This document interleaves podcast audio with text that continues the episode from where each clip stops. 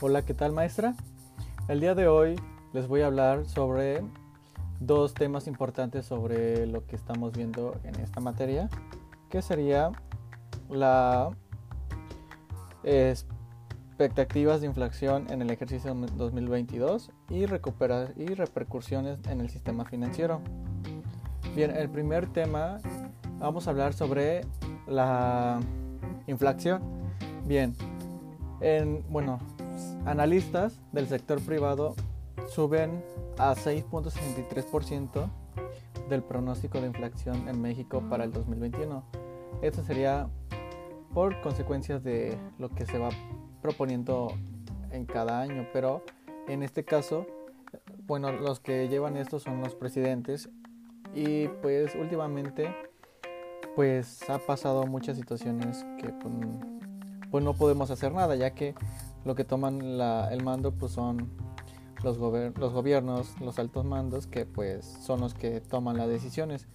Tal vez no son beneficios, beneficiosos para nosotros, pero, pero sí nos afectan, ya que la inflación del 2020 eh, pues no, no pasó nada, o sea, se quedó en el 3.60, entre 3.61, pero pues continuamos, se continuó normal ya que en el 2021 por el, por el mes de marzo empezó a subir un, porcentaje, pero ya pasando abril, mayo, junio, julio, agosto y septiembre empezaron a subir, pero ya ahorita en el mes de octubre, noviembre y diciembre, pues ya es una inflación muy, muy fuerte, que ya es de 6.60 y se espera que suba para el próximo año, que en el próximo año va a haber muchas reformas nuevas y más infracciones nuevas para, para pues, pues para que se descontrole todo esto. Bien, este, bueno, la nueva estimación supera el 6.26% proyectado por los mismos expertos el mes pasado y se convierte en la expectativa más alta recabada en la encuesta de menos desde el 2006. Es lo que les mencionaba, que antes la inflación pues no, no aumentaba tan drásticamente como hoy en día que se está viendo en las escalas o gráficas que hay de las expectativas de inflación. Y eso es anualmente, pero últimamente ha incrementado demasiado. Y en el apartado sobre el crecimiento económico, pues los especialistas adjuntaron también su proyección sobre el Producto Interno Bruto, que es el PIB, para este año. Pero a la baja, ahora estiman un rebote de 6% en la actividad económica, eh, de la, economía, en la, economía desde el 6%. Y eso es estimado por el mes anterior. Una de las inseguridad y política interna o límites para crecer es que es en el apartado del, de la encuesta sobre las predicciones del clima de negocios que ofrece México, identificaron, bueno, se identificó tres factores, que uno de esos podría obstaculizar el crecimiento de la actividad de la economía.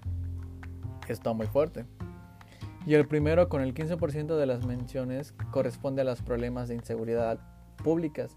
Esto, pues, es que hoy en día en México, pues, sí está muy, muy inseguro todo y seguido por la incertidumbre de la política interna con el 13%. Eso sería que en el tercer lugar, con un 12% de las respuestas están en la incertidumbre por la situación económica interna y la política de gasto público con un 10% de las menciones. Sí, hoy en día está bueno, pues ya tenemos que vivir con un con estos niveles muy altos ya que pues todo va subiendo y todo puede afectar a la vez. Pero pues en consecuencia de la crisis del sistema financiero, aquí podría ser que es un conjunto de instituciones y mercados que cuya labor es la canalización de recursos de ahorradores de, de demandantes de capital.